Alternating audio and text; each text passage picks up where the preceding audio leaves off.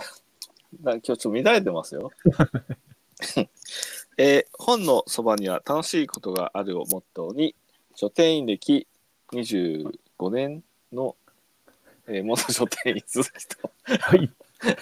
出版取り次ぎ7年、出版社営業13年、現在書店と出版社の現場をつなぐ一冊取引所2年7ヶ 月目の渡辺の2人で、書店員、出版社、一般読者の方が素朴な疑問に答えるポッドキャスト休憩室でございます。はいちょっとあの収録の間が空いてるのでぎこちなくなってきてますね。なんかあれだあれだけたく さん頻繁にアップしていたのに、最近はもう月1ペース、いぐやらい、のけどさ、収録しようって今週ずっと言ってんだよね、毎日ね。あの裏側ではですね、皆さん、あのえ毎日のようにあの今日収録し よう、今日収録しようってやってるんですそうなんだけよど、。うん、渡辺 君諸事情渡辺君が、ちょはっいと眠いんで、 眠いんで、ちょっと今日また明日でどうですかとか、最近ちょっと眠くなるんでね、つって言ってね、うん。僕も結構なんか、あのー、2月入ってからやっぱり、なんか忙しくなってきて、 はい、まあ、そういう時もありますよ。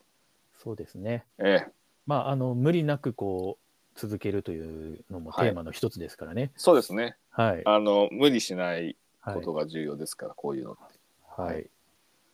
ということで、はい、あのー業界誌である、はい、えー新聞化、はい、はい、に、えーちょっと原稿を頼まれまして、何の原稿でしょうか、本そばの原稿です。本そばの原稿。 えなんと出版業界の専門 誌新聞社の方からえええ本そばがそうですね。なんかちゅあれですかちょっと気になっちゃったということですかね。うん、だと思いますね。うんあのー担当の方が本そばを聞いていただいているということで、ありがとうございます。ええ、で私が昔、あのー書店時代に、はいもう本当に 10, 10年はいかないかな10年ぐらい前に、はいあのまだあの今昔デジから劇みたいなコーナーがあって書店員、ええ書店員のコラムの連載とか一時期書いてた時がありまして、はいでまあちょっと今ノート自分のノートでこう過去の、まあ、ものとか現在進行形の仕事を全部アーカイブしてるんですけど、まあポ鈴木武史ポートフォリオポー的トなフォねリオ的なあねの自分のやったことを全部一応取っておきたいと思って、はいはい、でその新聞化の原稿記事もはいちょっとそういえばあったなと思って。ええでたまたまその新聞課さんの方にメールしてちょっとこういうこれこれこういうふうに書いてたことがありましてちょっとそのアーカイブしたいんでちょっと原稿をいただけませんでしょうかっていうことで、うんうんうんええあのお願いしてまあそしたらその本そば聞いてる方だったってことで、ええうんうんまあ、ちょっとあのー業界誌なのであんまりふざけてないですけどはいはい真面目に書きましたけどあのじゃあちょっと新聞化あの定期購読されているそうですね。ね。あの、しょぜひしょまあ、業界誌なんでね、限られた方しか聞く、あの、見ることなかなか難しいかもしれないですけど。はいはい。あれは多分サイトで一時期公開されるのかなちょっとだけ。ね、わかんないですけど。まあまあ、ちょっとそういうこともありましつつ、ありつつ、はいえー確定申告もありまして、まあ、そういう時期ですよね、確定申告シーズン、えっと、3月15日までぐらいでしてね、はいまでに、えー去年の1月1日からはい12月31日までのはいまあ、収支を、まあ、まとめなきゃいけない、まとめてたんですよ。個こ人の事間業主です から、えはいえ、で、あのーフリーという、まあ、そういう会計サービスあるじゃないですか。ええあのーウェブサービスで。で、まあ、それにちょっと入っているので、あの溜まってた領収書を、コツコツコツコツ入力してたら、この間もあの一日かかってて。ええ。あのー皆さん、あの、1年貯めて領収書とかを入力するんじゃなくて、毎日コツコツ貯めた方がいいですね。うん、うん、本当に。というような形で、なんかいろいろ項目を、まあ、まとめてたんですけど、はい、洋服代がですねええ医療費みたいな感じで、うん色々細かく分けてたらはい、い医療費がですねはい、 2022年トータルで3万円しか使ってないんですよお洋服代、お洋服代が ほんと服買ってねえなと思って。ええ、しかも1万8000円がバイク用のジャケット であとほとんどね ほとんど T シャツとかしか使ってないああと早早川のパーカー早早川川さん、早川さんのパーカパーカーが,、はまあそこそこ値段しまして、まあ、あとは本当に1万円ぐらいはザ・ピースで靴下とか下着とか T シャツとかー。うんうんうんそんなのしか使ってないんであこんな使ってないんだ俺と思って やはり取材などで必要なあの経費ということでね、やっぱりそういう医療費医療品 も。いや今一応まあねあの 項目としては分けてみたんですけどであの図書購入費っていうのがやっぱりあるじゃないですかはい。え注目ですよ、図書購入費、鈴木武史。えいや僕ねいくら使おったんだって思ったほど言ってなかったの思おって、おうーん、32万円ぐらいでしたねもっと言ってるか と。もう40ぐらいいってるんかとう思ったんうん、図書購入費は、えはいえ、まあ月3万とかぐらいか、三ええ2万2万後半ぐらい、うんうん、まあなんかね別にこう頑張って買ってるわけじゃないんですけど、はういん、あの思ったほどでもなかったなっては思いましたけどね、はいうん、まあ資料費とかもあるんで、えーうん、まあいろいろあ行きましたよちょっとドキドキしながらやってましたけうど、んうんはいうんまあでも無事確定申告も終え、まあ終わってはないですけど、まだ、まだ終わってないですまだ、ま だ細細かいところをまだね、しあの、ちょっと、あの、まだ、確定申告にはしてないんですけどあ、いろいろと、りあえずあのり領収書の類を整理してと、そうですね。それがまああ1と日かかっちゃったと。そうなんです。まあ、うん e-tax みたいな感じで、まああ、はいあとは、ちょっとカードリーダーが必要っていうんで、あなんかいろいろそういうあれですよね、ウェブで、ウウェブェブ申で告、みたいそなやう、つ。そうなんです。はいなはいんで、カードリーダーをちょっと取り寄せたりとかして買って、はいうん。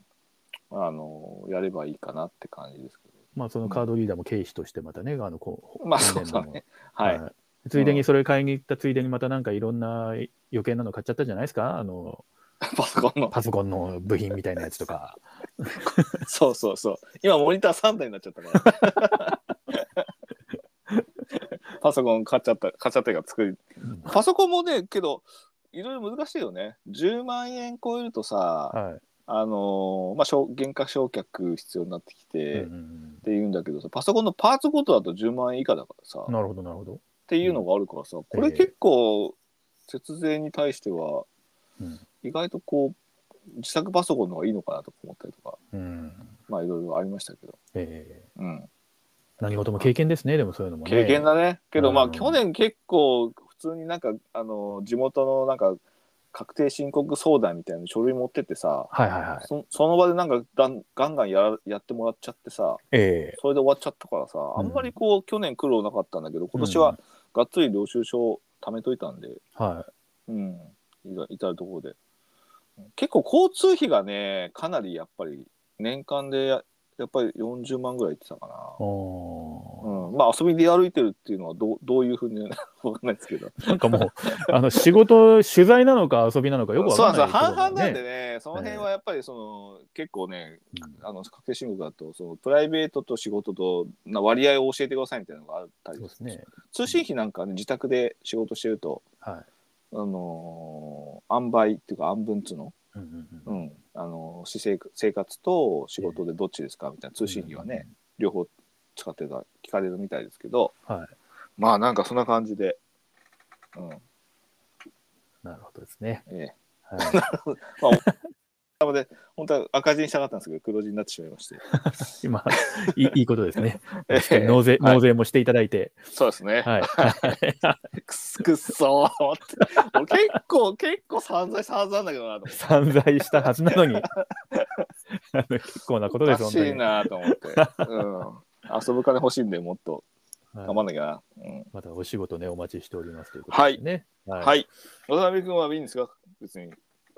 や、私は、あの、ちょっと期、末仕事はあのーいや、本当またいろいろ忙しく、なんか、テキ、まあ、テキストばっかり書いてる感じがありますね、なんかね。あ のそうですねうんなんていうんですかね、その、メール書いたりとか、そうそうそうです。うん、メールのお返事とかもね、結構やっぱり、あのそれもテキストとなると、やっぱね、一個一個ね、気持ちをね、うんポッポッポンってその相手の方に向けて、まあ、そこでこう、やるわけですけど、そこがですね、やっぱりあの、しゅまあ、集中力って一言で言っても、その、なんていうんですかね、うん。まあ、人によっては切り替えが大事だなんて言い方する方もいるじゃないですか。はいはいはいはい結。局、そのなんか対象に気持ちを、自分の気持ちを向けて、それがまあ、一段落したら、うん。まあなんかコーヒーでも飲みたくなっちゃうわけなんですけ ど、うんそのなんか、む向き合いながらコーヒーとかも飲んじゃったりとかするじゃないですか。まあそうだね。でそれが終わったらコーヒー飲みたくなって、うん。で次の仕事に入っあのに向き合ってる時にまた、うんうん、これはどうしたもんかななんて言いながらコーヒー飲みたくなっちゃうじゃないで すか。コーヒーね。もうね、だからね、カフェイン取りすぎてね、ちょっと、なんかね、よ睡だから睡夜眠がそうねだよね浅い感じになっちゃってるんですよ。だからまあ、夕方とかに眠くなるわけでしょ。そうそういうことで、ちょっと危ないなと思って、で、うん、あのー最近その買ったそのあ新しい自転車ああ、言ってたね。ねちょっと15分ぐらい近所を転がしてうん。でもちょっとなんかまだポジションがうまく出せてなくてなんか膝の裏とか痛くなっちゃったりとかしてね なんかあいろいろまあね。いじりながら、はいはい。うんまあまあでもあのーなんとかこう仕事に追い越されないようになんか追いつこう追いつこうと思ってうんやってる感じなんで、ちょっと本そばのね収録までね体力持たないこともしばしばだったんですけどね、うん、まあ最近近ジム行ってるから僕もあのサイクルマシーンを毎日ややってますよ、40分ぐらいはい、あの24時間営業のそうそう夜な夜大体いつもね夜な中何時くらい行ってるんですか、うん、あの早い時は10時ぐらいに行くけど、はい遅い時は12時とかあー1時とか日が変わってる、けど何人かいるんだよやっぱりやっぱいるんですね。で結構ダンベルとかでこう熱心に筋トレやってる人がいてはこの時間に筋トレしてる人って何やってんだろうとかって思ったんだけどい。え多分向こうも俺のことそう思ってるなと思って えあんな、あんな、なんか自転車、朝 室内で漕いで楽しいのかなとかけどね。ね、 けどね、最近は、あのええ、ほら、今、ジムってさ、前にモニターがあるからさ、うん、今、あの、こうあのースマホの Bluetooth でアカウントを紐付けして、ええあの、Netflix で、はいあの、なんかいいのないかなと思って、はい映画だと結構しんどいんだよね。ええええええあの、緩急があるからさ、うんうんうん、もうちょっと気楽にこう、まあ、40分ぐらい、40分から1時間ぐらいこぐんで、はい、もう少し気気気軽に見られるものないかなと思って、今、ね水曜どうでしょうね。 見な見直しててね。ちょうどいいち感ょうじでどすいいね。ね。だいたい2本ぐらい見ると終わるぐらい。うんうんうんうんうんなんでね、なんかそんな感じで楽しんでますけど。もういいですね、いいですね。はい。はまあそんな、うんこんなで、い、はえっい。と今回は、はい買った本をじゃあ、久々に、そうですね。うん、やりましょうか。やりましょうよ。前回は、はい。渡辺君は、はい名古名古屋に行ったやつを買って行ったんですよね。とか、あのその後に文学フリマ東京行きましたよ。そうそうなんてそうそうそう。結構前じゃないですか、それじゃあす去年、うん、だから、う1ん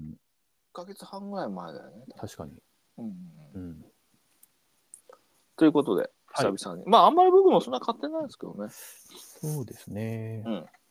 まあちょっと、はい、やりましょうか。はい。じゃあ、2人の買った本について話す回ということで。はい、はい。私から行きましょうか、じゃあ。お願いしす。ます。はい。えーっとですね、1冊目が、はいニュートン、雑誌のニュート雑誌のニュートン、はい。ンの、えー500号記念号ですね。おーこれちょっとね、立ち読みしてたら面白いと思って買っちゃいました。はい。えー、とニュートン500号大全史という、はいニュートン500号の、えーまあ、総集編みたいなうんうんうん感じのもので、まあ、ニュートンといえば、まあ、サイエンスマガジンうんうんうんということで、はい。えーまあ、こういうのってあのほら詳しくはなかなか理解する頭僕ないけどはなんかお表面上どういうふうなあの科学の知見が今あるのかぐらいは知りたいじゃん。い。え世の中で。ー、そうですね、そうですね。はい そうそう。はい。それを見るやつ、格好の雑誌だよね、ニュートンって。うん。うん。なので、えっ、と、この500号記念をですね、はい。えー買いました。まああの、500号ね、表紙とね、主要記事の一覧とかも書いてあって、はいまあ、ちょっとこれは結構、後々なんか、ちょっとした記事を書くときに、あの裏取るときにこの参考資料のデータとしていいかなと、うんうんうんうんうん、思ったりしちゃったりなんかしたりして、ええええちょうど、あのー今仕事で睡眠のちょっと記事を書いてたりするときも、うんうんうんあのニュートンさんにお世話になってはいニュートンさんの睡眠の記事とあの特集ムックとかつニュートンムックとかはいはありましたから、まださ書店の時にさニュートンムックのフェアとかやると売れるんだよね。い。うんうんうんうんやっぱこういうサイエンス系ってきっかけがあれば知りたいんだよみんなね。そうですよね。なんか、あのーちょっと話変わりますけど、ブルーバック、講談社ブルーバブルーバックックスのフェアとかもやると売れるなんて聞いたことありますそようそうそう。うんうんうんなんかやっぱりね、うんあのこれはあの僕昔からなんだけどむ昔のええフェムックフェアの鉄板は、いは昔宝島があった時別冊高島の時は別別冊冊高島高島のフェア、はいはいはいバックナンバーフェア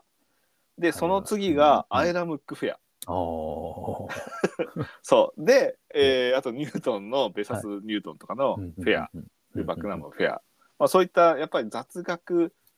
えーサイエンス系科学系のものってやっぱりね一定数やっぱり数字が見込めるんでねはうんあのムックでもねムックってまた気軽じゃない書籍と比べればい。はい。うんまあだから結構おすすめなんですけどうんいやー本当にね面白いですよこのニュートン、うんおすすめ。今売ってます。今売ってるね、多分ね。うん、まだ。月刊したから。まあ雑誌だから、ね買いやすくていいですね。そうですねんははいい。これお値段がニュニュートンプレスから出ていて、1190円税込みでございます。はい。はい、本当ね、えー宇宙科学からゲーム脳の最新知見から、えー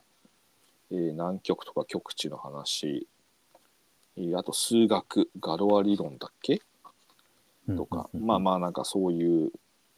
ところとかもまあ幅広くやってます自然環境が面白かったです、うんはいほんで、えーもう一つがですねはい。調べるといえば、はい。えー構成者さんから出てますはいはいはいはい。小林正樹さんのええ。 「調べる技術国会図書館秘伝のレファレンスチップス」という本がですねはい。えーこれ知られ知られざる知ってる人は知っているこれね、今売れてるらしいじゃなベいでスすか。トセラーですよ。だいぶ売れてるみたいですよ、これ。はいそうなんですよ。これね、欲しいですよ、これ。はい、これ僕も取り、ちょっとね、品切れてたんで、はい取り寄せして、客中として買いました。ええええこれ、国会図書館に長年勤めていた、はいまあ、あの、レファレンス、要はレファレンスってあの、要は、調べ物ですね。こういうことが知りたいんだけど、そそういうのを調べられる本ありますかっていう利用者さんの、はいえーまあ、要はお相談とかに対する、うんえー回答用、まあ、レファレンスはよくあの、ね、図書館員さん、司書さんがよくあの技術としてつ持ってるものなんですけど、えええーそれを従事した人がその図書館とか書物から調べるための、えーコツっうんていうのをですね、はいえーまあ一冊にまとめた本ということで、はいええこれがですねこれはちょっと多分学生とかはこうひ筆形なんじゃないですかそういう技術がやっぱり、小論書いたりとか、まあ卒論書いたりとかも含めてレポートのレ類ポートとかかもね、うんそのあのとかくそういう調べて、またアウトプットするっていうのはね、学生のね、一つのそね、あれですからね。そうでその調べ方ってさ、はい。結構それ実はコツが必要じゃないまあ、要するに、とりあえず図書館行くかとか、とりあえず書そうそう店行くかとか、まあそこから入るわけですけども、そうじゃけあどとそこでどうするのと。そうなんだよね、うんうんタイトルだけでしかさ、はい目的のものを検索して調べられるとさ、はい実はたあの調べたいテーマがタイトルになってるなんてほんのわずかだからさ、うんうんうんうん実は内容こそ重要なんだけどはい。それをどう調べるのかとかもさ、えあるからなんかそういうのも含めて、まあ、ぜ全部手目を通してるわけじゃないですけどえはい。これはね一冊持っとくとねなんか物書きする人にとっては安心するよね。うんあなんか調べたいんだけどどうやって調べるかわかんねえなって時にちょっとこれをペラペラめくるとあこうやって調べればいいかなとか、まあ、あと世の中のデータベースもいろいろ出てるんでそれを知らないとやっぱり調べられないんで、はい。うん、なんかね、あの、僕も学生 の頃、1990年代後半にですね、うん、その頃なんかあの、東京大学出版会さんが、地の技法というですね、あった血の技法これね、旧ちょうど自分が大学生の頃とか、まあ、出て数年経ったぐらいの前で、やっぱなんか本屋さん平積みとかしてあっあってた、あった。これがね、なんかね、たすいろいろとね、助かった記憶があるんですけど、まさにこう今、その、あの、構成者さんのそその本が、なんか多分、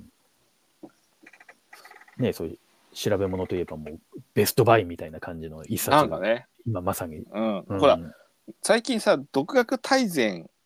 あ、あの、分厚いドンキ本と言われた、そうそうそうそう。あの、とかダイヤモンド社さんのね、そう、はいでも売れたじゃない。やっぱりああいうさ、はい、あのーものっていう一定数需要があったりして、独火がつ学の tips がいろんくな、そうそうそうそう。ポモドーロテクニックとかも入ってましたからね。ありました。あ入ってましたよ、入ってましたよけどさ、あのええ要はあの話し方の技術だっけなんだっけうん話し方が9割とかもさ、あああいはういちょっとしたチップスみたいなのってやっぱり、うんあのどこかでその自分が何が必要かわからないけどさあはい。そっかこれがあるとわかるっていうのもあるし、うんあのなんだろうな頭の中のなんかか関係ない A と B がはいこういうのを読むと、あこれとこれをつなげるとあの分かりやすくなるなみたいなのって、うんうんうん本を読むとよくあるんだよそう快感じゃない、はい。うん、発見というか、ええ考え方とか思考法の新しい、うんうんうんうんそういうのもあるよね。そうですね。うん、本うん本か国会図書館秘伝のレファレンスシップスでタイトルもいいし、間違いない一冊ですよね。間違いないね一冊ですね、これ、ううんんこれね、ちょっと見かけたらぜひね、ちょっはと手に取ってほしいなとい。思います。はい。はいえっ、と、もう一つ、えーが、えっ、と、釣り人社。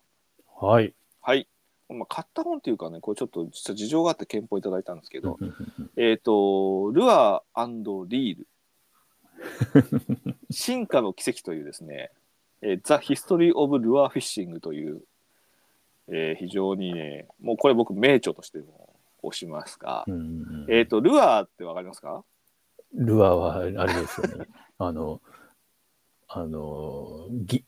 疑似絵、疑似絵疑と似言いま絵すでか。すね。まあ、はいあの、はいはい。よく言われるスプーンだとかさ、はい。あの、あと魚の小魚の形したやつですよ。うんあの、バスフィッシングとかでよく使われてるやつあるじゃないですか。ルアー。ねそ。うですね餌の代わりにそういう疑似餌を使う。で、えーリールっていうのは、その、釣りのラインをこう巻くやつ。あの、松方弘樹がよく、カジキ釣った時ぐるぐる巻いてるやつです よ。まあ、あの、島野が ね、島野が。いいやつ出しましたね。はいはいははいい、ビール ね。まあはいそういう、あの、で、それって、はいあのーもう昔、疑似絵っていうのがあるって、あのー疑似を使われ出した原型みたいなのって、まあ、ほうほう2、300年前からあるんですけど、はい。まあ、もともとは、要は貴族の遊びなんですよ。うんうんうんうん、で、ほら、魚釣るって基本餌が一番釣れるから、はい。わざわざ疑似絵で釣る必要ないうん釣りたければ。うんでそれは、まあ、僕は一応フライフィッシャーなんですよ僕実は。はい。毛張り専門のいわゆるフライフィッシングをもう、あのー長いことやってるんですけど、渓流に繰り出すわけですね。まあそうですねはい渓流含めて、まああのーマスがメインなんですけど僕の場合は、はい。まあイワナとかねで、うんうんあのーまあフライっていうのも一応まあルアーとしてはルアーなんですね要うはん疑似餌なんで、はい。あのー昆虫を模した毛張りで釣るので、ええ。それとは違って、まあ、あの、これに書いてあるルアーっていうのは、もうちょっとこう、スプーンと言われる、あの、平べったい、あの、スプーンのすくう部分みたいなのに針がついてるやつ。はいうん、で、もうあれも、あれで魚が釣れる。まあ、キラキラするもまのあ、と小か魚的なね。はいはい。はいで、なんかまあ、逸話によると、そのスプーンっていうのは、昔なんか、貴族の召使いがなんかが食器を洗おうと思って、はい湖だか川なんかに食器を出したらスプーンを落としちゃったらほう、そこにまあ魚が食いついてきたという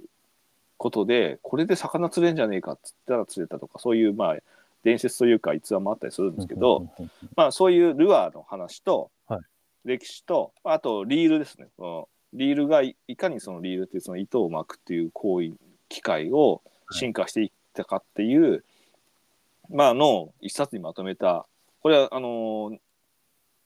別にですね海外の翻訳本じゃなくて、ええ西郡さんという西郡正則さんっていうあ則正さんっていう方がはい書い日本人の方がまとめてる本でええまあすごい詳細なんですよね。で、ええっ、、と驚くのはやっぱりその釣り人が やっぱ釣り人がはい魚を釣るっていう執念のもとはい、 100年200年かけてそのルアーとリールを進化させてきたっていう、うんんそのまあ歴史的なもうの、うん、ん、とあとルアーとフライフィッシングの毛針ってあの目的は一緒なんですけどええ釣り方が違うんで思想が違うからええちょいちょいこのルアーフィッシングの中にはい、あのーまあどちらかというと、あのー保守派なんですよねフライフィッシングの毛針ってうんうん本来もともと毛針から始まってるんで疑似餌って、はいだからあんななんかその鉄のなん鉄というかあんな形子供男子みたいなので魚が釣るなんてもう面白くないとかはそんなんで魚釣ってもおもし、あのー釣りというその理理念とか思想が間違ってると かそういう面倒くさいやり取りもあったりとかやり取りも記されていて、まあ、はい非常にこう釣り人にとっては面白いんですけど、い、ええでこの錦織さんのそのこの本っていうのが実は以前にはい、あのマス毛針の思想史っていううんうんマスって魚のマス、はい、はい、はい、で毛針は毛針ええ要はそのフライフィッシングのフライなんですよ毛は針いの思想史っていう思想ですねはい、の、まあ、歴史を一冊にまとめた本がめちゃくちゃ、まあ、6000円ぐらいで、えええっと2018年ぐらい出たのかなうんうんうんでうん、えーそれを僕はしかもしあの地方小出版流通センター経由じゃないと買えなくてはい、で出版した版元さんも、あのー C&F デザインだったかなもあの要は釣り具とかを作ってるメーカーさんが本を出しほ作ってて、はい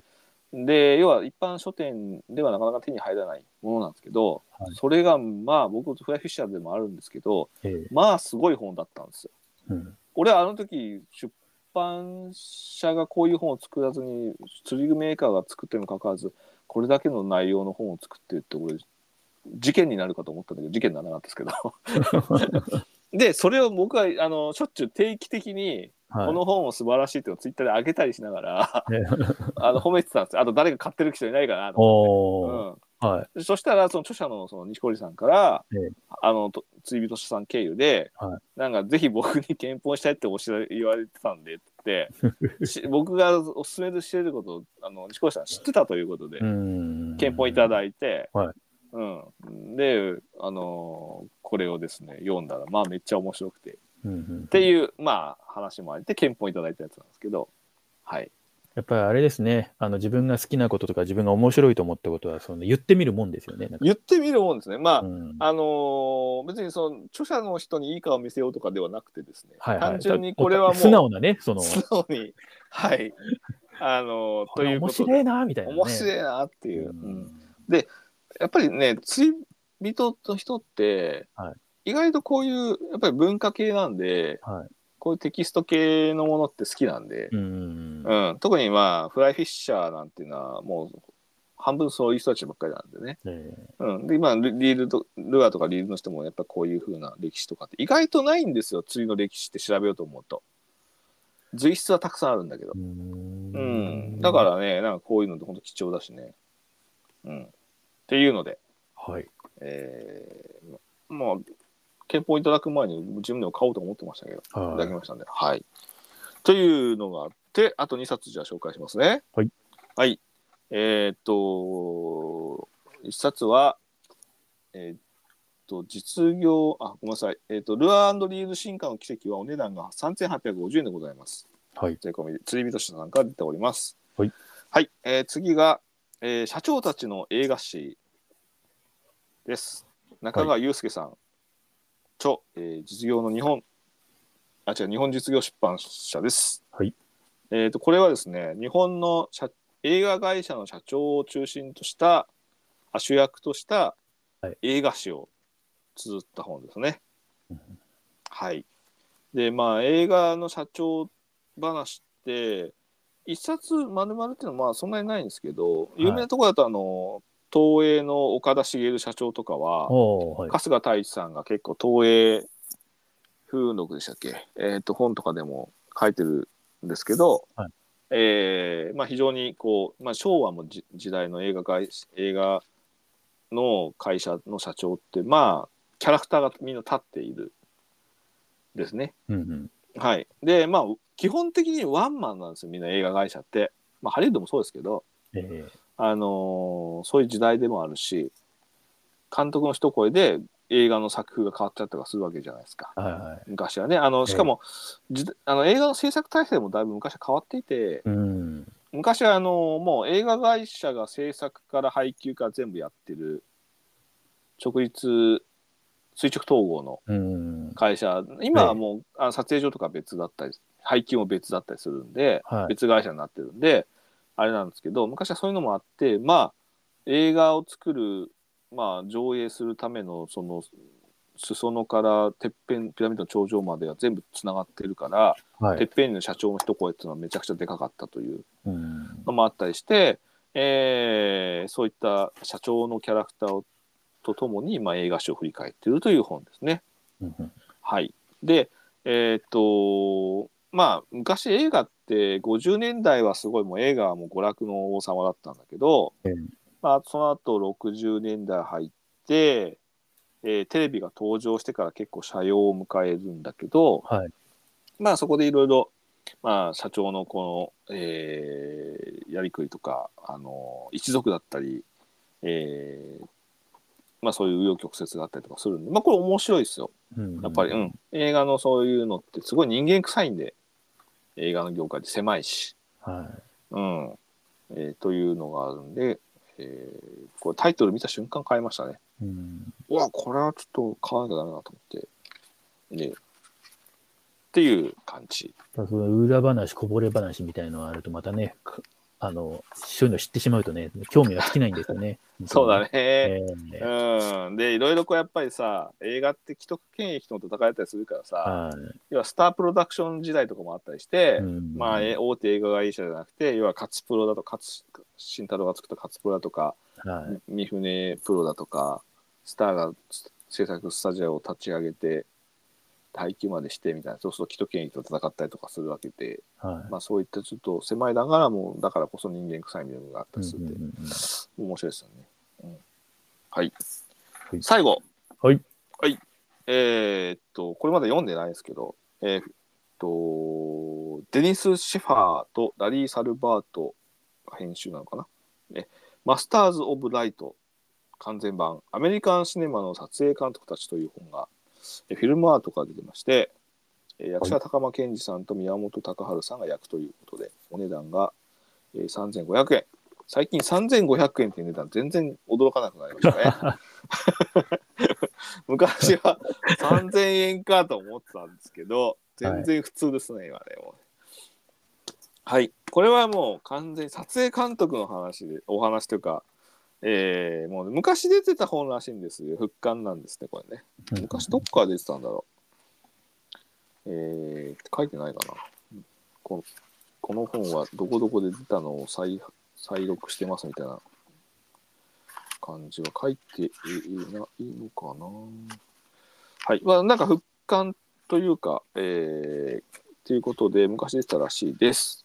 はい。はい。で、えっ、とまあ、本当にアメリカンシネマの撮影監督ということで監督っていうのは結構クローズアップされるんですけど、はいじゃあ撮影監督っていうのがなかなかあんまりね普通の人はあのピンとこないですけどはい。アメリカってあの監督ってあの、まあ、映画さ制作ってめちゃくちゃ分業制でうんうんうんあのそれぞれにちゃんと、まあ、資格というか権利というところがあるからああ、はい。あの撮影監あの監督が撮影監督もやっちゃダメなんですよ本当は。うんうんうん、あの撮影監督撮影監督という仕事があるからおーちゃんとね何か資格が必要なんですよ、そうんうのんうん、だからその専門職なんです職人職なんですけど、はい。うん、まあそういったその撮影監督に対してまあ本当にねえっ、とちょっと古いんですけどね載ってる映画はね、まあ、フレンチコネクションとかね、おーエクソシストみたいなところとか、はいうんえーあと、まあ、ゴッドファーザーも、まあ、ゴードン・ウィリスのあのゴッドファーザーとかで撮影監督って、まあ、要は、えー撮影する監督です ねそうなんですけど 結構重要でう、んえーあのーロジャー・ディーキンスっていう有名な撮影監督ですけどもう今、多分一番世界ナンバーワン撮影監督だと思うんですけど、うんうんまあ、アカデミー賞毎年取ってるですけど、はいうん、まあそのぐらいやっぱりそう職人的なものがあって光の使い方とかね特に、うんうん、今は結構やあの夜の風景とかはあの含めてし結構自然光に近い撮り方をするんでは今流行りですけど昔見ると自然光じゃなくてやっぱ照明ガーンって焚いてさい。はいはあるんですけど、まあ、それはそれで光の使い方なんですけど今は流行りはその自然光なんですけど、まあ、そういったものも含めて、えー光の使い方とかさまざまなものがあるんですけど、まあ、そういった撮影監督の、まあえー技術とか、えーエピソードなどをまとめた本です。はい。はい、ええまああのリドリー・スコットなんかは結構遅咲きのハリウッドにもともとイギリスのコマーシャルディレクターというか監督なんで、はもう相当そのやっぱりあのコマーシャル界では有名になってからアメリカに渡ってか映画撮り始めたんで、はいなんか結構ねそのアメリカがリドリー・スコットを始めて受けるときは新参者として受けてるけどリドリー・スコットとしては、はいもうめっちゃ名を成してる時に乗り込んでるんでい。うん。なんかいろいろ熱い決まったりとかしたらしいんですけどでその撮影監撮影監督要はその自分の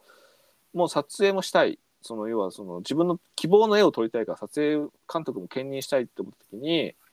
結局ハリウッドだとその撮影監督監督が撮影監督するにはそれなりのそのスキルというか技術が必要というか資格か許可が必要だったりああ、はい。でそれもちゃんと資格を取ってリドル・スコットは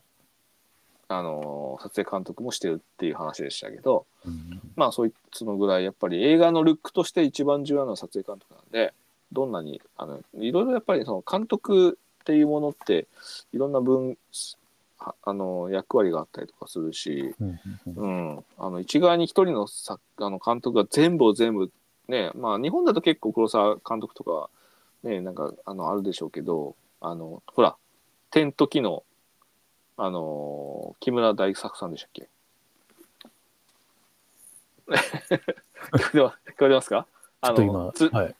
剣岳天時の監督の人ははいもともとはその撮影監督ですからねうんうんうんううんん、だから結構そのうんすごいいい風景撮ったりとかはい。スケールのあるそうですね、絵あ作のり映できま画すは。うんうんそうできるんですけどまあそういうようなことではい、まあ、ちょっと映画の本にちょっと今回ちょこんなもんにしときますよ時間も時間だ しはい。はい。わはいかりました。はいでこういうのかあの紹介するとあのいつも そんなマニアックな本いつもどこで探してるんですかって聞かれるん ですけどまあけどけどほとんどえ本屋さんで見かけたりとかしてる感じかな鈴木さん、まあ、あれですもんね、最寄りのお店で買ってますよね、割とね。はい着注も全部そこで受け取るようにしてますねはい。うん。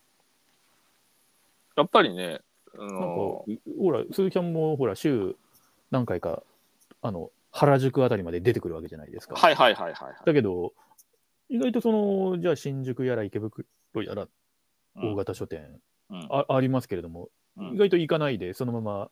いやさ、なんスかッ、と帰帰る感じです。返す ね。降りないもん、途中で。うんうんうん、で、あの、駅中のえ本屋さんが、いつも立ち寄ったところが、なんか近々閉店するっていうことで、もあうそうみ本当たいですにねねそうなんですね職場までね、往復する時の本屋さんがゼロ件になってしまうんです、これでう。んうんうんだちょっとたまに新宿で乗り換えるので新宿で降りてもいいかなと思うんだけどはい。やっぱり遠距離通勤なんでうんうん意外とね帰る時間考えると躊躇しちゃうんだよね。あ確かに確かに。うんうんうんうん30分あのー寄り道するとまあ1時間ぐらいは家に帰る時間遅れちゃうんで、うんうんうんうんまあ、結構電車の時間が少ないんでね。なるほどですね。うんでやっぱり土日とかその休みの日に、あの地元の本屋さんで買うっていうのが多いかな。う。うんんというのがあるんでね。うん。だから、いうんまあ、意外とっていうと失礼かもしれないですけど、だからそこの鈴木さんが行くお店も、だから、あの、妙に、あこうこれも売れるんだ、うちみたいな感じになってて、あのポポスの、ポスデータの売上実績とかがなんか、ね、あこれ3000円台の本、うち売れるんだみたいなね。そういうまあ、僕そういう状況になってねます月年間40万ぐらい本あ40万買ってない30万ぐ らい買ったんですからね。からねはい。ええどまあんどどうんだから、どう見てるのか、どう見られてるのかわかんないですけどね。どんどん品揃えも充実していっちゃう可能性ありますよね。だからまあ、ただ一度に買う、やっぱ100種も頼んだけど、一度に買うのが結構5000円とか1万円ぐらいいくから、うんうんまあ僕が書店時代も逆から見れば、うんまあ毎回1万円とか5000円の本買う人見ると、この人結構本買う人なんだなって思うから、マークされてるかもしれないですけうんど、うん、されてなかったら笑いますけどね、逆に。 なん か無視されてる。無視さ れてる。まあ、なんか、あの、本当ね、本当普通の格好して言ってるんで、服、服、普代3万円しか使って ないんで、本当ね、だらしない格好で言ってるんで、あんま、あんまり声かけてほしくないですけど、なるほどですね。はい。そんな感じですよ。はい。わはい。かりました。じゃあ、ちょっと私もそんなにまた例によって変えてもないし、読ん読めてもいないんですけれども、はいはい。まあ、買った本ということで、うん。まずですね、1月十何日かにあの京都でも文学フリマがあ、はい。ありまして、ちょっと行ってきました。もうなんか、もうふ文学フリマ専門で本買ってるみたいな人ですよね。そんな感じにも、もうね、な んかななってる気もしないでもないんですけど、まあでもはいちょっと小1時間ぐらいしかちょっとあのうん。い入れなくてですね、とうんても全部ちょっと見るというのはかなわなかったんですが、そんな中ですね、はい。えっ、と3、三冊買いまして、1個は生活の批評誌のボリューム5、あ、じゃあナンバー5っていうやつで、うんで、この生活の批評誌っていう、まあ、ちょっとこう、半径も、あの、大きい、大きいところ、これ、えっ、と、どんぐらいだろうか。また解放誌じゃないよね。解放誌ではないですよ。うん、なんか多分、まあ、あのー女性の方うん。方が、えー作って、まあ、中はいろいろな方に寄稿していただいてみたいな内容なんですけどなんか割とあの例えばですけどサニーボーイブックスさんのうん。あのウェブあの、E- EC サイトの方にもこうし、はいあのあったりとか、まあなんか今、ソールドアウトになっちゃってましたけど、あとはうん経文社一条辞典さんのオンラインショップでも、はいなんかスタンダードブックストアさんとかでも買え、うんもうなんか売おっーてたりとかっていうので、なんか割と、だからそういう、なんていうんですかね、物感がすごく良くて、多分これ、うん表紙もなんかは白押し加工とかしてある感えじの、ー、あの、やつで、なんかイラストとか、なんかまあ、たたずまい素敵で、うんあの、全然こう、こうやってお店に置かれてても何の遜色もないような、うん。まあでも言っても、こう、リトルプレイス的なそうですね立ち位置になるわけですよね、こういうの、ね。はいはいはいははい。あのーいや、あの、すごく、ちょっとまだ、あの、え読めてないです。パラパラしたぐらいなんですけれども、はいはいあのー多分これ5号ということで、うんあの今後も多分出ていくと思いますしい。、うん。あのー非常にこう注注目の、それは京都の生活史なんですかえっ、と、多分京都の方、作ってる方、京都の方だと思うんです。えっ、と、印刷製本が、なんか京都、左京区の北斗プリント社っていうのが、あの、うん。奥付け見ると書いてあるので、はいはいはい。あのーそういうところに印刷お願いしてるってことは多分京都の方だと思うんですけれうどんも、あの企画編集 DTP を自らやっているえうーん方です。まあちょっと気になる方はですね、ぜひちょっと生活の批評誌っていうので多分ググるといろいろ出てくると思いますので、はいご。注目ください。ちょっとこちらはあの私の今やってる一冊取引の一冊リトルプレスの方では、うんあの仕入れることはまだできないんですけれあども、そうですねはい。まあでもすごく気になって、ちょっとこれ買いたいななんて思ってたんで、買えてよかったぞはとい。いうことです。あともう一個はですね、はい。えー言葉の地層というので、太田明日香さんという方が、えーうん著著者で、えっと、夜学者というですね、まあ、うんレーベルといいますか。で、こうのん夜学者さんは、この太田明日香さんが、えーやっているので、まあ、うんセルフ、うーパブリッシング、セルフレーベルといいますか、はいはいまはさいにそういったはいようはいなはい。えーまあ、夜学者名義で出版活動をこう行っているけれども、まあまあ、や ISB のとかついてないので、やがてどどういう字書くんです夜学ぶ社あー社は、あの、あれですね、幻冬社とかの社ですね。かなんか、出版社名、版元名って考え、そういうのを見ると、どはいなんかそういう考えた人のこと想像したよね。うんうんうん、夜に学ぶっていうこと夜なにん学かぶね、そういったえ夜に学んだことがあるのではないかというえはい。感じがしますけれども、ああの楽しいだろうなこちら太田さん、まあ、あの、もともとのほ本業もですね、そまあ、そういう、えっと、まあ、へんえーフリーランスの編集ライターのようなことをうんのようでございまして、えっと、まあ、編集者さんですかね、はいはいフリーランスの。で、えっと、なんか結婚してすぐ、あの、おあの夫夫の仕事の都合で2年間バンクーバー生活をすることとなったと。うん。で、英語とかできないから、そういう編集とかライターの仕事、日本でやってたそういう仕事、あの、うん。手に職のあるそういったこともできず、まあ、生活もその言葉ができないと思うああようにいかないという、まあ、移民の主婦となったその時の日常を、なんか自分と向き合って、そこ、綴ったみたいな、まあ、エッセイ集のような内容になっています。うん。ええまあ私もなんか最近あのちょっと、あの、えちょっと営業の勉強今年、英語今年やろうかななんて 言ってましたけれども、まあそういう意味でもそうだねよ、こういうのとか興味ありますし、うんあのこちらはあのい一冊リトルプレスからも、まあ、仕入れああの出品してくださっおておあののでちょっと気になる書店さんあったらぜひあー。の、はいはいはい。見ていただきたいんですけどでおっと思ったのが、うん。えーとまあ、奥付けを見るわけなんですけれども編集浅野隆夫カタカナで浅野隆夫って編集って入ってるんですよ。はいこ。れあの、はい、あの、サウダージブックスっていうのを聞いたことある方いるかもしれないですけどあはいサウダージブックスの浅野隆夫さんですよね、が、うんまあ、あの、なんか編集で関わられていると。うん。あとはなんか、組版山本かな子さん、オフショアって書いてあるんですけども、このオフショアさん、オフショアっていうのも、えっと、これもまあ、ちょっとし商業出版流通的にはその、まあ、リトルプレスと位置づけられると思うんですけれども、えーオフショアさんは、あのーあれですわ、えっと、その山本さん、えっと、その、こえーだから、組、組班を やった山本さんは、自らそのオフショアっていう、で、あの、ざ雑誌、雑誌というか、レーベルというか、うんあ、のーなんか、あのーアジアを読む、えー文芸誌っていう立ち位置で、あのー出されてるんですよ、山本さんも。だからなんかそういう、こういう、まあちょっとど、まあ同人といいますか、そういう、あの、リトルプレス的な活動されている方とかうん。の、なんかその横のつながりみたいのもなんかあるんだなというのが垣間見えるというですね。ああ、そうだろうね。えー感じもしつつ、えー非常にこれも、だから、えーっと、ね、お値段1800円プラス税で、まあ、あのペーパーバッグのようなですね、あのそのうんあの想定なわけですけれども、あの非常に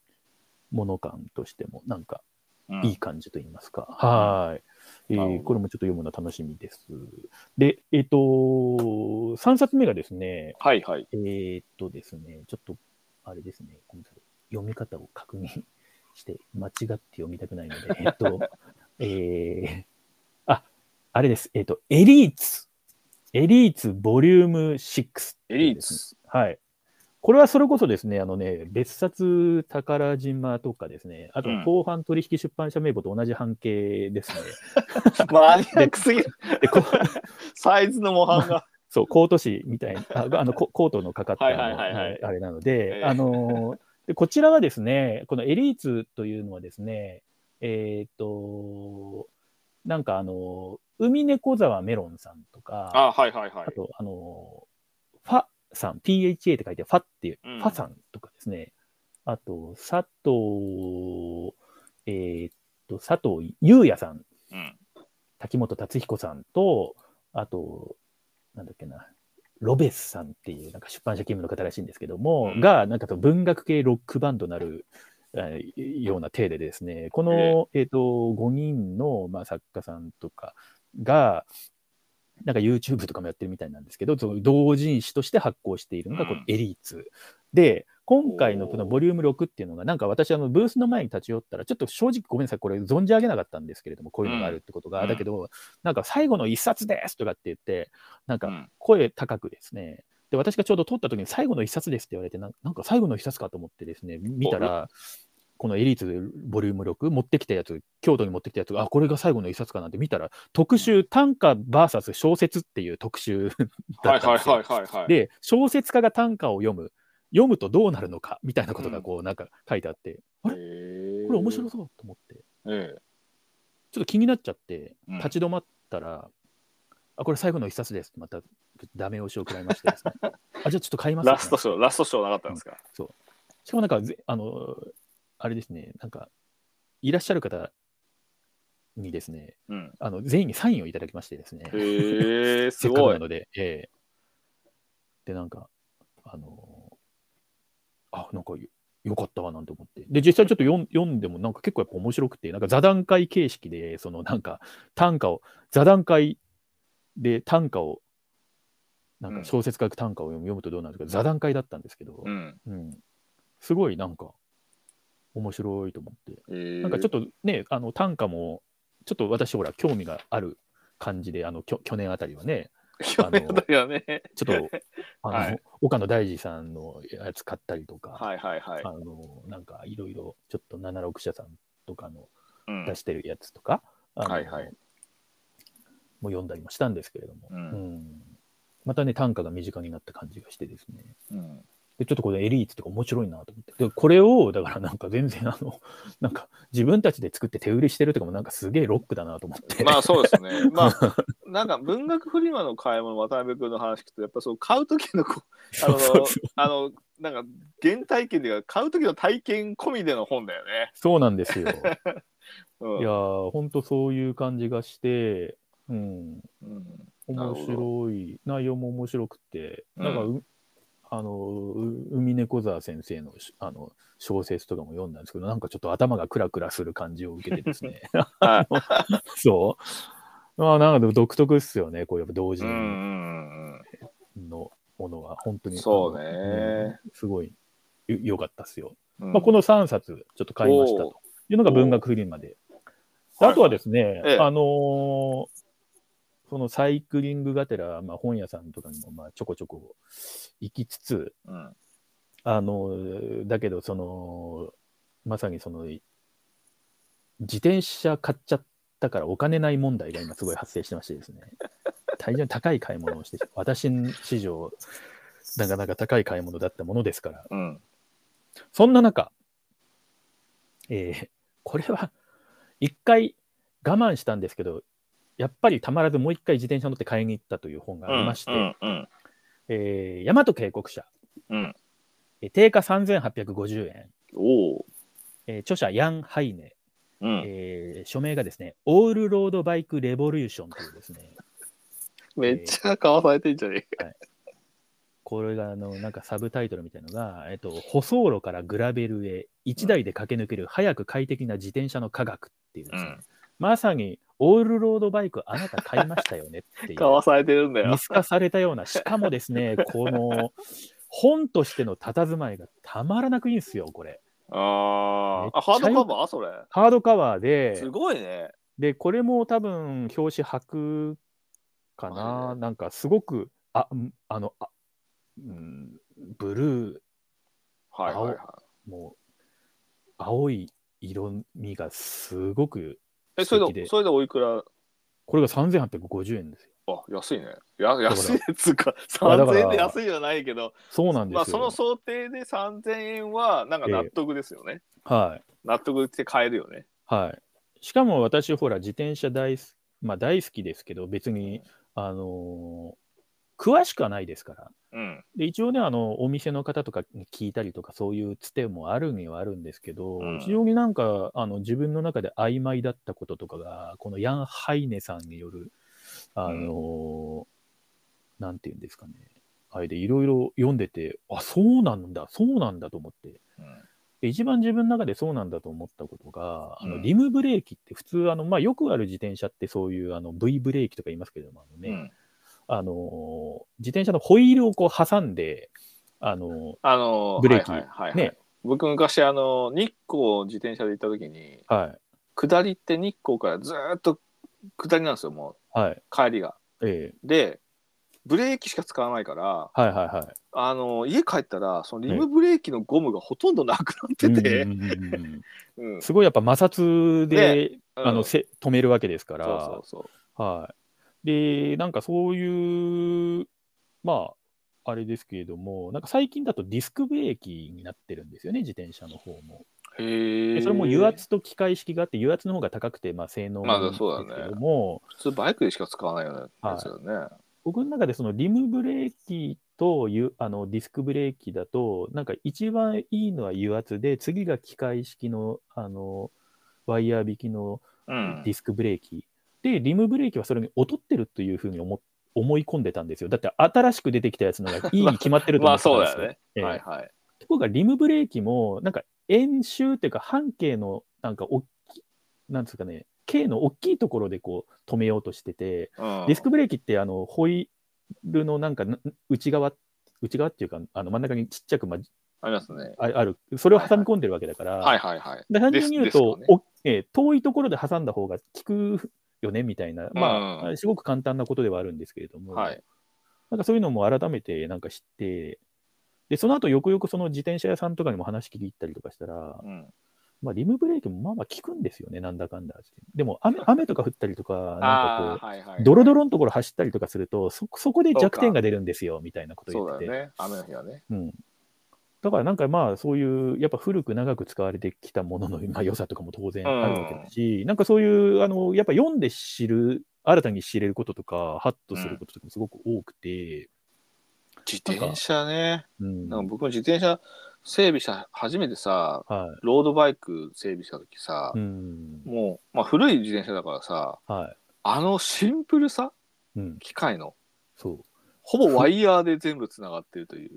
う美しいですよねなんかね、そう、ブレーキ、まあ、握るとワイヤーが引っ張られ、はい、そのワイヤーが全部フレームを通ってうん、ブレーキにつながってるわけじゃないですか。はいで、あの、ギアもええ、あの、ギアのワイヤーがはい、ディレイラーとかにくっついて、引っ張るとディレイラーうがんなんか上がったり下がったりして、はいはね、そこにギアが、あの、要はチェーンがそこに乗っかってはい変わるとか、うんうんうん電気とか一切ない。ワイヤーで引っ張られてるっていう、そのアナログというか、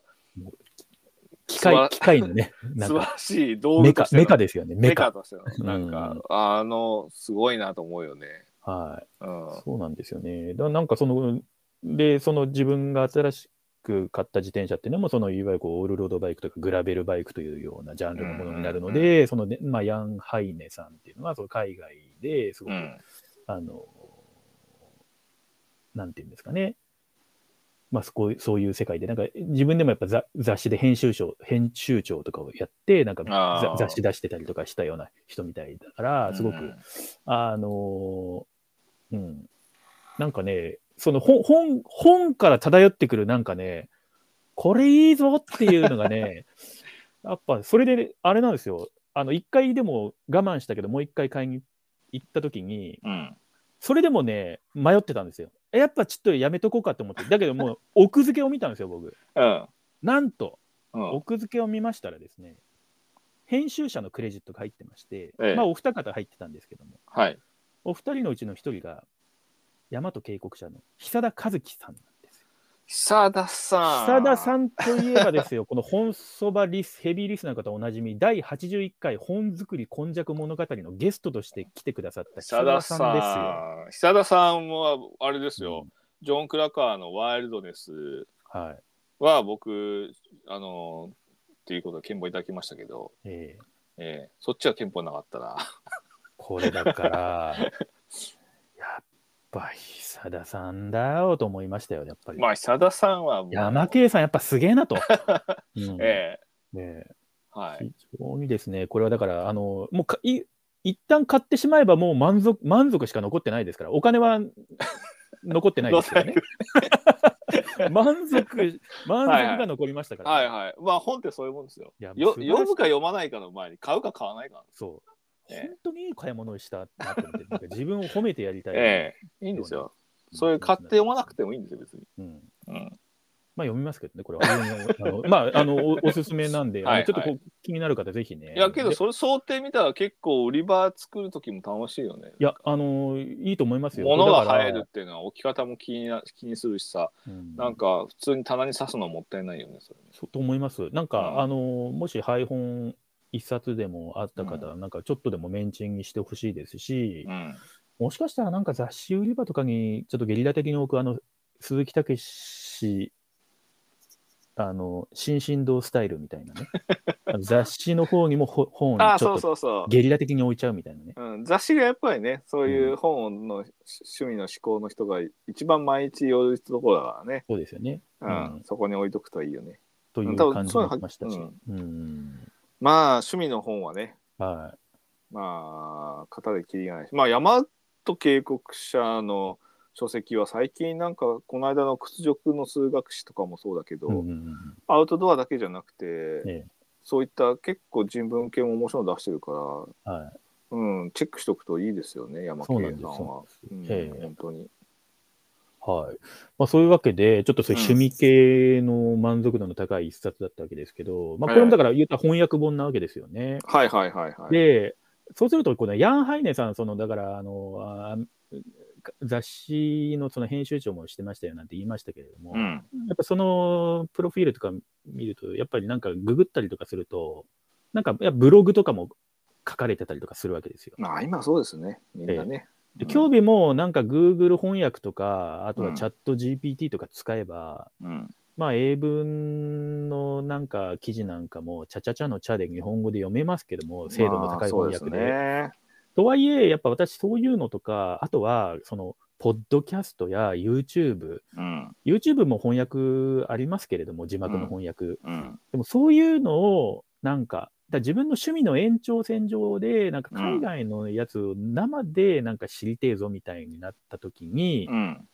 英語できたらいいよねってなったのが、ち ょっと今年ちょっと英語に興味を持ってる一つの理由の一つではあるんですよ。そっか、はいそう、そういうことですね。そうまいうあ、だことっなんでてす、よだってインターネットの情報で、えいやっぱり一番広く深くあるのって英文だからね。一番やっぱり、まあ当たり前だけど。当たり前ですけど、世界で本当にそう一いう番使われてる言語だからことになりますし、うん。あとはまあ分かんないですよ、ウクライナ問題とか、あとはつあのトルコであのすごく地震があって、非常にたくさんの方があの被災されてっていうので、まあ、心が痛いわけですけども、そういうのもまあ日本のニュース、日本で、なんかそういうのをなんか報じ、報道してくれたらいいですけど、日本は日本の文脈みたいな中で、報道の強弱ってついちゃうじゃないですか。まあやっぱり翻訳と含めて紹介す、海外の現地のネタをやるときに、まあどこかでフィルタリングはされてるからね、どういう、そういうまあ意ですよね識無意識関わらずね。うんなので、なんかそういうのも、まあ、英語というか、そういう外国語アレルギーみたいのがなければう、ん。まあ、そういう AI の力とかも借りつつ、うん。まあ、ちゃんとその自分が取りに行きたい情報を取りに行くみたいなね、さっきのあの、あの、構成者さんのあの、レファレンスのはいはいはいはい。ないですけども、まあ、そういうところもあって、でもやっぱり英英語をそういう機械翻訳に頼らず、ある程度自分でもという思いもあるわけです。語学はね、はいあのさ、 えあの IGN ジャパンでゲームのサイトっていうかゲーム情報サイトっていうのかな、えがあるんだけどはい。あのかでそこの人たちが、まあ、YouTube とかでよくきあのしょ、まあ、編集部の人がさ顔出しで紹介してんだけどさ、うんうんそこでどこだっけなオランダの人かなんかでクラベさんって人がいてうん。はい。であのその人もうめちゃくちゃネイティブの日本語なのね。うんうんうん。なんだけど、その人って、はい日本に来て日本語を勉強してるから、別に生まれが日本なわけじゃないんだけど、はいもうね、すごいのよ。うん。言葉の選び方が。もう本当に日本人以上にすごい日本。で、その人がすごいのはええ、この間、その、どこだっけ、えっと、台湾のゲームショーがあった時に、はい。台湾の、まあ、現地リポートやったんだけど、ええその人さ、中国語を喋れんだよね。ああ、すごい。うん、英語と、まあ、オランダ語とあと多分何カ国かできるんだけどああいうのってどどういうふうな語学の才能ってよく言われるじゃん才能って語学って。はい。あの辺語学のその考え方とかって多分コツさえつかめばそれなりに苦じゃないんだろうけどまあね難しいよね。で、あと、そう、おそらくなんですけども、まうあ、んその方も、あの、母国語で喋ってる時の、まあ、キャラクターとかテンションと、うん日本語を喋ってる時の自分の性格っていううか、テンション、あと、その、ちそれが中国語でも多分、それぞれ違うと思うんですよ。あ多分その土地のその言語の国とか文化リにリズム感とかもあるじゃないですか。染まるよね絶対そうだよね。そう。うんだからなんか日本語を喋ってる海外の人ってなんか日本人っぽい感じにもなったりとかもするんですよ まあね。まあまあそうやっぱり言葉を喋れると全然伝あのーなんていうの接し方が変わるのってやっぱそういうことだよね。そうそうそう。うん、でなんか英語とかだとやっぱりリリズムが大事なんだなみたいなのがああってそこでですよー、えちょっともう一冊買った本言っていいですかえ、どうぞ。あのダイヤモンド社さんうん。えーっとですねここちらはあの非常にお求めやすい。本体1500円プラス税ですね。1650円。お求めやすいえーお求めやすい。著著者、えータロサック。これは YouTuber の方ですね。うんバカでも英語がペラペラ超勉強法っていうタイトルですね。それタイトルなのタイトルです。 偏差値38からの英会話上達メソッドっていう。ええでこれ YouTube とかで、そう英語系 YouTuber とかちょっと気になる方は多分 あのいいご存知だと思うんですけど、タロサックさんという方がオーストラリアに今、あのいらっしゃって、えなんかわかんない、ゴールドコーストあたりのなんか海海海岸沿いでですね、そのなんか、はいあの英語でインタビューするんですよ、そのあのそのオーストラリアに住んでえる方に。うんその辺だから声かけてインタビューさせてくれっつって、はい。ピンマイクこう向けてインタビューして、でやってるのがタロサックさんのその YouTube のスタイルなんですけれども、あのでいろいろなんかちょっと下世話な話題から、あのなんかちょっと、あのまともな話題までいろんなそのトピックでいろんなインタビューをしていて、うん。でそれぞれまあ海外の方はこう考えてるんだなみたいなのがまあわかるわけですよね。だから、はいあはのいはい。飲んだ後なんかラーメン食いたくなんねえかみたいな質問してる回とかもあって、うん。うん、でもなんかあの海外って別にラーメン屋がすぐあるわけじゃないから、そうだよね。うん、だからなんかじゃあな飲んだ後なんか食べたくなったりするものあるみたいなの聞いたらうん。なんかマクダーナルズたまに行っちゃうよねみたいマクダなーナル 言ったりとか。はいはいはい。あの、あとはなんか、メルボルンのラーメン屋、あれはうめえよなとかっていう人がいたりとか、なんかまあ、あの、海外もやっぱりいろいろで、であの、あんま、で、なんかチェコかドイツかの人から来てる人は面白かったのが、うん。飲んだ後なんか食べれないっしょ、そんなのみたいな感じのこと言ってて、うん。ひたすらビール、ビールを連打するらしいんですよ、なんか、ド ドイツだかチェコの人は、女性だったんですけど。まあのあ、まあ、そのあたりはね。も見えるでしょう、ねそんなラーメンなんか入んねえよな、ええ確かに、みたいなね。うん。うんビール飲んだ後にあの締めでビール飲むみたいな感じのね、で まあひたすらビールらしいんですよ。まあやっぱり語学はコミュニケーションが一番上達するんだろうな。そうだからもう本当そういうわけじゃあそのタロサックさんどういうふうに英語を身につけたんでしょうかみたいな感じ、うんまさか英語偏差値38から、うん、とって書いてバあカるでわけも、バカでもできるでしょそうそうだからあの全然ダメだったみたいなんですけどもあのそのいろんな体験でうんやっぱりなんかそういうネイティブ的な体験がその、まあ、あの住んでいたその田舎に住んでたあのタロサックさんでもそういうことがあって、確かその一浪したけど頑張ってなんか神田外語大学かなんかにこう入ってみたいなうん。へえで。まあ、なんなんやらかんやらあって、今、シドニー在住みたいな、まあ、そういう、なんか結構、その、まあ、あの、おおも面白く、すごくこう、なんか英語に熱く と、なんかや、やってる感じの YouTuber さんの、その、ね待望のあの書籍ということえで、うん。あの、まさに渡辺さんもですね、あの、高校の時ちょっとなんか、あうのん、すごくバカで、あの、英語の偏差値はですね、38だったんですよ。またまさに私も38だったんでので、でもなんか大学行きたいなと思って、うん、あの当時、あの偏差値40からの大学受験というキャッチコピーの予備校が、おはい慶応進学会という予備 校が大宮にあったんですけれども、はいはいはい。あの私は38なんですけど、大丈夫でしょうかという気持ちでで すね、そこの門を叩きましてですね、うん。えよ40からなのに。ー40からなのに38なんですけど、みたいな、私もまさにその偏差値38というとこもうこれはね、あのね親近感しか湧かないというですね、うんタロサックさんに対してですねへえ。えこれなんか、あの体験ですねそう、あの、お店で、あタロサックさんの本出たんや、みたいな感 じで、38からのってこう表紙に書いてあっても、これはもう、はいこれ買わないとって思って、 まあ読んでないんですけどね。まうん。思い出勉したの強よ法の、勉強法の本って大概、あの、買って満足して読まないっていうのは結構僕うもん。ね、よくあるね。大学受験の頃まさにそういうのも繰り返してたん で、同じじゃん。同同じじ、じゃん。本当進歩がねえなと思うんですけれども、はい。まあ語学といえばあれですよ。うんはい。あのー、高野秀幸さんですよ。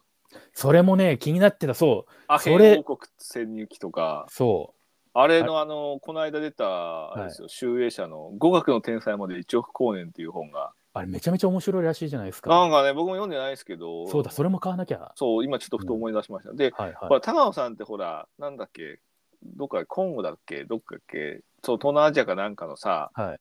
あのーしかも少数部族のしか喋れないような言葉まで喋られるんでしょなんか、ソマリランドかなんか、ほら、あのーなんかめちゃくちゃ面白い本書かれてましたけど、あはいはい独立国ソマリランド、とか、なんかいろんなとこ行っても、なんか現地の人と現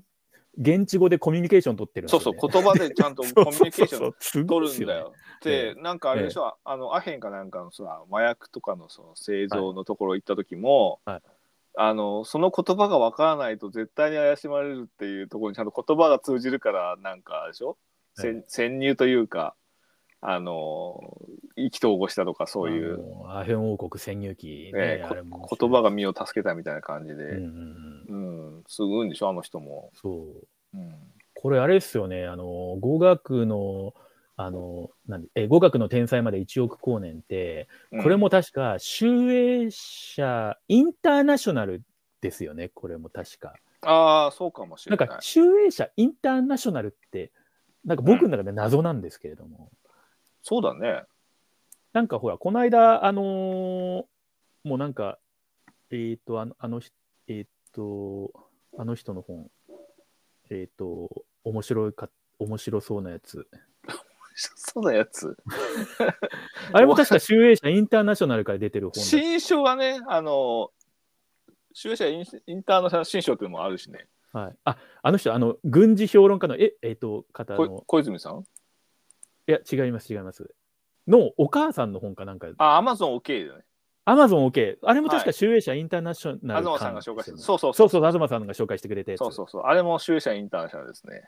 謎なんですよ、集英社インターナショナル。集英社じゃない、インターナショナル。インターナショナル。ううんん、なんだろうね。あの、まあ、ノンフィクション系多いよね。ですよね。人文系っていうのはノンフィクション系多い。うん。はい。そういう、そうだ、またちょっと買いたい本がそう。まあ、なんかそんな思い出しちゃいましたけど。思い出しまして、高野さん。はい。ねえー。はい。。まあ、そんな感じで、うん。あのー私の方は以上となります。 お疲れ様でございます。まあね、語学はね、あのーまあ、できたらいいなと思うけど、今からでも遅くはないとは思うんだけど、始めるのは別に早い遅いはないと思うんだけど、まあ、でも自分の、やっそぱういうなんかさ、なんかこう、必要に駆られないとさ、いやそうですよなかなかこう、うん、例えばね、海外の文献を読めるようになればって漠然的なことでやってもさ、えなんか微妙じゃん。なんかやっぱ知り合い、友達ができたりとか、えうん海外でどうしても住まなきゃいけないとかっていう、やっぱりそういう必要に駆られないと、ええまあっていうのはあるんだよね。いや、本当そうですよ。だから僕、うん自転車の YouTube とか海外のやつ見ても、うんなんか聞き取れる部分が、あなんか、なんかエキサイティングやら、なんかファンタスティック やら、なんか言ってるなっていうのが、だそうだ。なんかこ、あ、この自転車なんかすげえエキサイティングなんだなとか、フはいァンタスティックなんだなぐらいしか、まあ、そわうだねかんないんですけど、オーサムぐらいしかわかんないよね。そう、うん。 exactly とかね、そういうのとか ね、あの、相づちとかそういうのもね、なんか聞き取れるところというか、肝心なところよくわかんないみたいな。、そうだね。なんか感情表現の時の言葉はつな分かったけど そうそうそう。解説とか普通になんか冷静に喋ってるけど全く分からないよね。テンション高めだなとか、そういうのは、でもつ、なんかわかるから、そうなんかまあまあ、それだけでもね、なんそか。なんかコミュニケーションに言葉いらないとか言うけど、あれ嘘だからね。うん ちゃんとね、ちゃんと、そう。大人になったら、やっぱりね、大人の会話っていうのは、ちゃんとね、言葉が必要だ から、あの、うまくやりとりするのね。ごまかすのも仲良くやるのもさ、うんあの、角が立たないようにするのもさ、うんうん、言葉が必要なんで、どうしても。大事ですよね。お大人の付き合いっていうのは。 うんそうなんですよ。えまあまあ、なんかでも、うんまあね、本があると楽しいなという感じで すよ、本当にね。だって本そばだから。 そのためにこれやってんだかはい。ら。はい。こんな感じですね。はい、はいもう1時間20分ぐらい喋りますよ。はい。はい。鈴木さん、ほら、ジム行かなきゃいけないからね。あ、そう。ジム行かなきゃいけないけど、はい次をどうでしょう見なきゃいけない。はい。はい。というこさとっきで。のジジムの帰りにさ、はいコンビニのさ、はいチキンサラダとか食べるじゃんはい。めっちゃダイエットしてんなっていう さ。ちょっと、 そ、そこも頑張って食べなかったらもっとダイエットできますよいね。やけど、タンパク質取らなきゃいけないから。あ、まあそれはね、筋トレしな筋トレしてるから。 1年後とかになんか、急になんか、すごい目覚めてたら嫌だな、鈴木さん。けどさじ あちょっと話にあれだけどさはい。ジムってそのマシンがあるわけ、ええまあ、ぶ週2回ぐらい筋トレしてんだけどえマシンごとにさこう、はいあのーショルダーなんとかプレスとか書いてあって、ええでそこの回数のところのとこに、はいあの人の絵が書いてあってえ、え肩の部分にこうオレンジ色でこうマーカーがついててこの部分が鍛えられますみたいなことが図で分かるようになってるわけ。えはい。あれってさええ肩鍛えたら次さ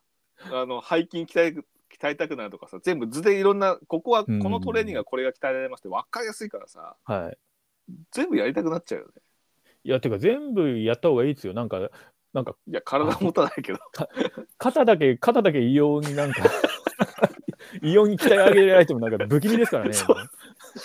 そうまあなんか僕は別にあのきムキムキになりたいわけじゃ ないので。ははい、単純に今ちょっとあの無駄に増えた筋肉じゃない 贅肉を落とすためにまずいダ筋イ肉、ダイエットで、ね、筋トレをしないといけないっていうのがあるのね。基礎代謝を上げなきゃね。そう基礎代謝を上げい。ないといけないのね、はいはいうんまあ、そのためにわざわざお金払って行って る覚悟はある、けど1か月でね5キロぐらい痩せましたよあ、すごい。 10 15日か行ったからまあ1か月経ってないかただまあ浮き沈みありますけどねまあでもやっぱ課金するとやっぱ効果が出ますね。やっぱ課金した方がいいですようん。であとやっぱり夜中24時間やってるんでしかも自分の好きな時に行けるんではうんあのー行くっていう行動だけあればい。はいうん、いいですね。うん、ななんか何の話だか分からなくなっちゃったけあどそう、そうはいちょっとこれからそあのそちらに向かわれるということでね。えあー、のそうですね。本日ははこの辺でこの辺でお知らせをさせていただきたいと思います。はいい、。あのーおはがき、お便りお待ちしてますおの待でちし、ておりますので、はいはい。よろしくお願いします時間が空いたりしますけど、別にやめるわけじゃない、やめてるわけじゃないので、えあのあのまたあの今届いてる質問にもあの答えさせていただきますので、ーあはいのー気が向いたら一気にね、更新したりしますからね。ケチャップドバドバのか、ね、そう木とかをど っいやかありまで作っすて、かねらね。は いはい、大量得点をちょっと目指はしいて、、はい。それでは、、はいえー今回ありがとうございました。ありがとうございました。はいそれではさようならさ。ようなら。 Thank you.